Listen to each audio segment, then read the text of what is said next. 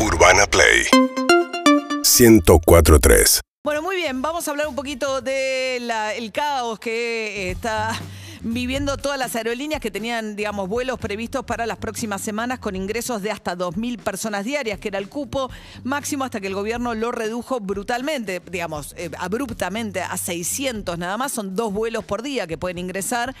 Y a eso te genera, digamos, además, ¿de qué regiones? Pues podés entrar dos vuelos de, de puntos específicos. ¿Cómo van a reorganizar todo esto?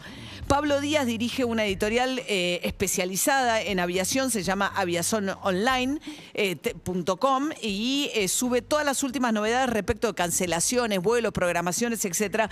Un servicio. Pablo, ¿cómo estás? Buen día. Hola, buenos días María, ¿cómo va?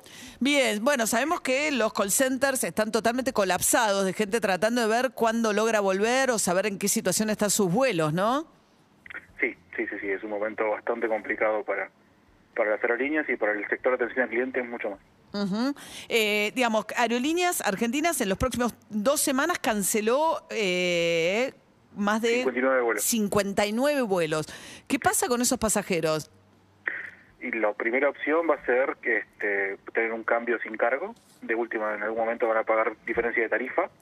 En algunos vuelos específicos o en la gran mayoría, teniendo en cuenta que fueron, este, digamos, que compraron pasajes para Miami son la, es la mayor cantidad de vuelos eh, cancelados y los pagaron caro por el tema de la demanda por el turismo de vacunas, probablemente no tengan que, pagar de más porque van a tener bastante cubierto cualquier posible cambio de, tarifa por temporada, por cambio de temporada. Pero bueno, este, son eh, los más afectados. Ahora, de estos 45 mil argentinos, ¿no? Que se calcula que están en el exterior y que tenían previsto volver, eh, ¿la mayoría están en Miami, Pablo? El grueso de operaciones que se estuvo realizando y, que ahora se cancelaron eh, son a Miami. Entonces podemos inferir que sí. Ok. ¿Y qué otros destinos son los principales? Después hubo algunas algunas cancelaciones más puntuales, algo bastante fuerte de regionales, o sea, todo lo que es con la comunicación con Chile, este, lo poco que había con Brasil, este, eso está todo también eh, sufrió modificaciones importantes. Eh, entonces, el, si bien el grueso es Miami y algo de, algo de Madrid, este, también hubo alguna, algún impacto en regionales. El cálculo es que si algunos dicen que si, digamos, si uno reprograma de 2.000 a 600 y esto a medida que se va acumulando en el tiempo, hay gente que puede tardar hasta dos meses y medio en volver y teniendo previsto regresar a la Argentina mucho antes. Sí, también es una progresión matemática, pero sí, puede llegar a pasar. No creo que, digamos, a ver, no creo, en realidad es una expresión de deseo, porque teniendo en cuenta cómo se, se armó todo la, el, operativo de cancelaciones y de, cambios eh, sobre las programaciones a partir de lo que ANAC decidió, este, puede pasar cualquier cosa, pero en realidad imagino que se, se irá haciendo una, un retorno por destinos de forma un poco más gradual, entonces eh, no, no dejarían, digamos, en esa progresión a, gente tanto tiempo, pero nuevamente, expresión de deseo. Claro, hay que ver cómo se reorganizan también, ¿no?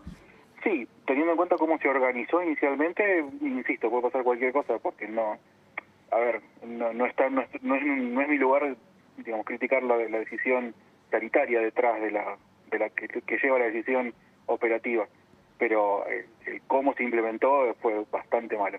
Claro, porque fue muy abrupto, porque una cosa es ir programando, digamos, porque Aerolíneas Argentinas además estaba vendiendo a full pasajes, o sea, estaba reabriendo rutas, poniendo nuevos vuelos a Nueva York, o sea, fue para mí fue muy contradictorio, de un lado el incentivo a la compra de pasajes y del otro lado un cierre que deja mucha gente en la imprevisión, o sea, estas cosas por ahí se podría haber hecho una cosa más gradual, permitiendo que volvieran los que ya estaban, lo que pasa, bueno, vos decís, bueno, la cuestión sanitaria contra la variante Delta, bueno, podría simplemente implementar un sistema a la canadiense o a la inglesa de cuarentenas obligatorias en hoteles, aunque vengas con un PCR negativo, no sé, alternativas a, quedar completamente varado, ¿no? Decir, bueno, o esperás más tiempo y venís este, y demorás más en llegar, o llegás y te vas obligatoriamente 10 días a un hotel que tengas que pagar, no sé, dar alguna alternativa, ¿no? Me parece que fue un poco abrupto el cierre de un día para el otro.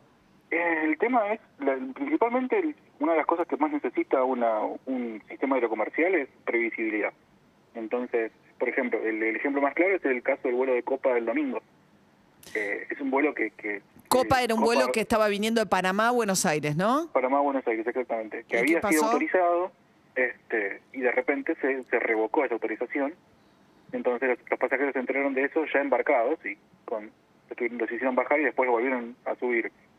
En ese último tramo de, de la decisión de decir de dejarlos este, embarcar, está bien porque, bueno, en realidad hubo un ida y vuelta y de repente eh, ANAC sacó un comunicado di- diciendo que la aerolínea había incumplido varias veces con los cupos asignados y demás.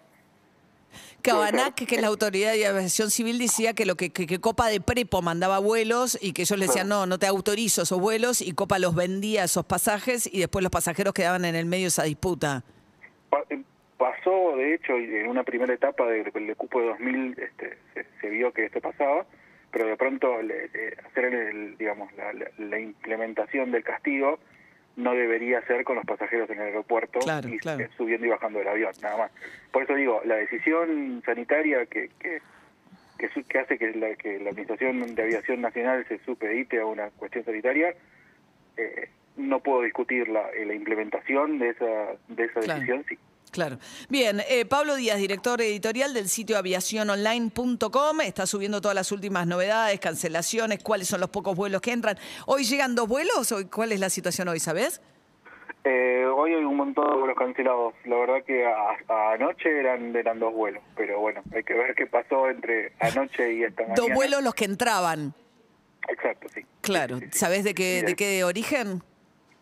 Eh, bueno, creo que había uno de, de aerolíneas propiamente y me parece que quedaba, bueno, de United no quedaba ninguno. De, no, la verdad que me parece que de. American no queda ninguno por operar hoy y habría que ver exactamente cuáles son los que están programados para, para, Para hoy.